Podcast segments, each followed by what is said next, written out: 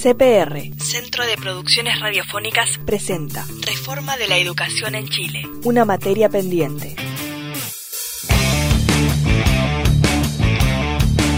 Chile es uno de los países donde sale más caro estudiar una carrera universitaria. Una familia gasta como mínimo el 40% de sus ingresos para pagarla. En promedio, estudiar en la universidad cuesta más de 3 mil dólares al año. 3 mil dólares al año.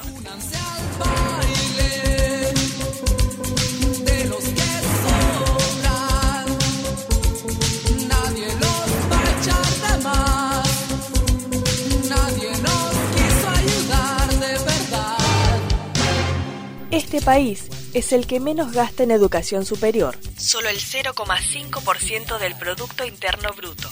De esta manera, por cada peso que el Estado aporta a la educación universitaria, cada familia debe poner 5 pesos.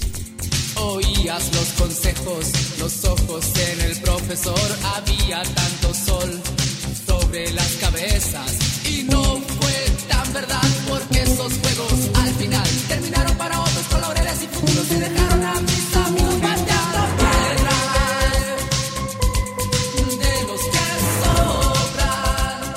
Patricio Meller fue presidente del Consejo Asesor Presidencial de Equidad y Trabajo durante el gobierno de Michelle Bachelet. Afirmó en Radio Cooperativa que Chile es uno de los países con el costo en educación superior más caros del mundo. Y el costo de la educación es superior aquí en Chile, el costo de los aranceles, las matrículas universitarias, por ejemplo, eh, re- relativizado respecto al PIB per cápita, se observa que Chile es el país que tiene un mayor costo relativo de educación superior y ahí estamos incluyendo los países más avanzados de- del mundo. Ya. O sea, Corea, Estados Unidos, Japón, Australia, Canadá, eh, Inglaterra, etcétera. Aquí el costo relativo es mayor que el de la educación superior en Inglaterra. Sí, En 1622 nació la Universidad Santo Tomás de Aquino, que luego se llamaría Universidad de San Felipe. 46 años más tarde se funda la Universidad Católica.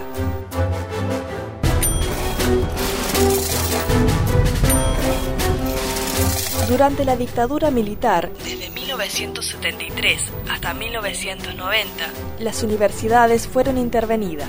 Con el nuevo sistema, ahora estas instituciones podían ser privadas, sin apoyo económico del Estado, y serían financiadas por sus alumnos, o mejor dicho, clientes. Las pioneras fueron la Central, Diego Portales y Gabriela Mistral. Hoy existen más de 30 universidades privadas.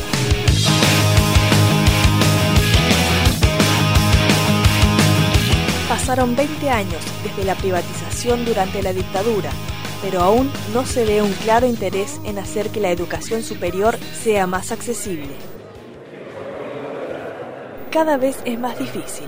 Entre 1997 y 2009, los aranceles universitarios crecieron. Por ejemplo, estudiar odontología hoy sale un 150% más caro que hace 10 años.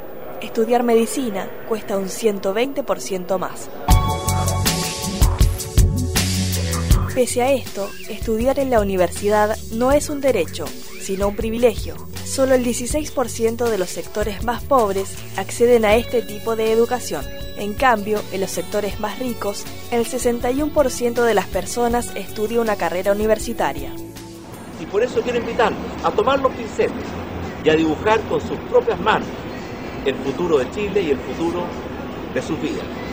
Así tendremos un Chile como el que todos soñamos, y especialmente los jóvenes. Un Chile más libre, más justo, más grande, un Chile más próspero, un Chile en que todos po- podamos sentirnos muy orgullosos de chilenos. Por eso, si no son los jóvenes, ¿quiénes? Si no es ahora, ¿cuándo?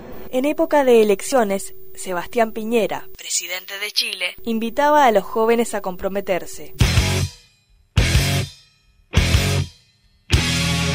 Desde principios de 2011 lo están haciendo, ya no con votos, sino con decenas de manifestaciones, paros nacionales y huelgas para reclamar una reforma en la educación superior. No podemos tener más estudiantes endeudados. Este sistema está siendo insostenible eh, para los estudiantes, para las familias y para el sistema en general. Un sistema injusto, perverso y es una estafa finalmente. No queremos más negociado en la educación superior, no queremos más mercaderes de la educación, así que hoy día exigimos poner fin al endeudamiento y un llamado a que te movilices por aquello, a que vayamos todos juntos a la calle a defender nuestros derechos. Chile más libre, más justo, más grande. Chile más libre, más justo, más grande.